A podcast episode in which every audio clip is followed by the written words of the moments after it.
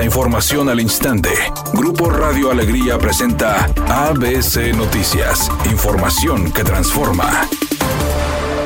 Adrián de la Garza, exalcalde de Monterrey y ex candidato a la gobernatura por el PRI, publicó un video en el que aseguró que de ir por el municipio arrasará en las elecciones. Y de ser candidato a la alcaldía de Monterrey, de una vez te lo digo, Voy a arrasar. Dijo en el video dirigido al gobernador Samuel García. Ayer, el mandatario estatal mencionó durante una rueda de prensa que el exalcalde de Monterrey perderá en las elecciones de ir otra vez por el municipio y contender contra su esposa Mariana Rodríguez, candidata por Movimiento Ciudadano. Sobre el puesto para titular de la Fiscalía General de Justicia del Estado, Adrián aseguró contar y cumplir con todos los requisitos.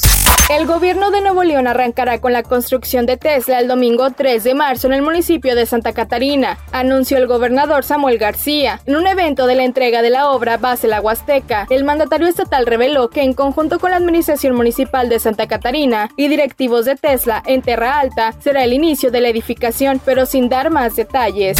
Con el Programa Nacional de Vivienda, que se propone el gobierno federal, a partir de que se apruebe la reforma constitucional que ya se debate en la Cámara de Diputados, el Infonavit podrá construir al menos 75 mil casas de interés social al año y generar un millón de empleos directos e indirectos, señaló la secretaria de Gobernación Luisa María Alcalde Luján. Dijo que para tal propósito, el Infonavit dispondrá de una bolsa de 600 mil millones de pesos. Tiene que ver con regresarle el sentido social al Infonavit, esta institución que se creó precisamente para garantizar el derecho a la vivienda. Ya ha habido varias reformas importantes, pero hay todavía una deuda que los que nos escuchan conocen bien, que es yo puedo tener un crédito del Infonavit, pero ¿para qué me alcanza? Entonces, ¿cómo garantizar que realmente exista vivienda asequible donde los trabajadores puedan tener espacios para vivir dignamente y que después puedan adquirirlos?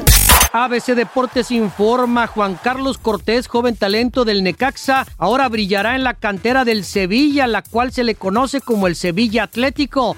Así lo dio a conocer el propio club de España. A diferencia de otros acuerdos en los que se limitan a pruebas un préstamo, el Sevilla apuesta fuerte por Juan Carlos Cortés Vázquez debido a que no solo firma para lo que resta de la temporada, sino que el ahora ex sub-18 del Necaxa permanecerá tres campañas más con el Sevilla, además de la que se encuentra en curso, es decir, hasta el 30 de junio del 2027. Cortés llega a reforzar la división de honor juvenil, se formó en los escalafones inferiores de los Cimarrones de Sonora, equipo con el que con solo 16 años se convirtió en el jugador más joven en debutar en la Liga de Expansión MX. Resaltó el cuadro de la liga en el comunicado donde anunciaba la llegada del futbolista.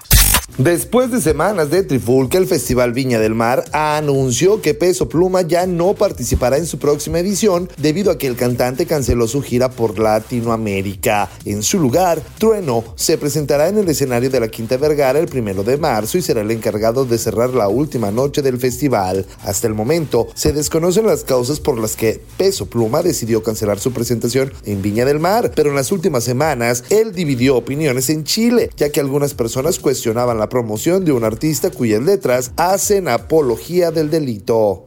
Mi nombre es Paola Treviño. ABC Noticias, información que transforma.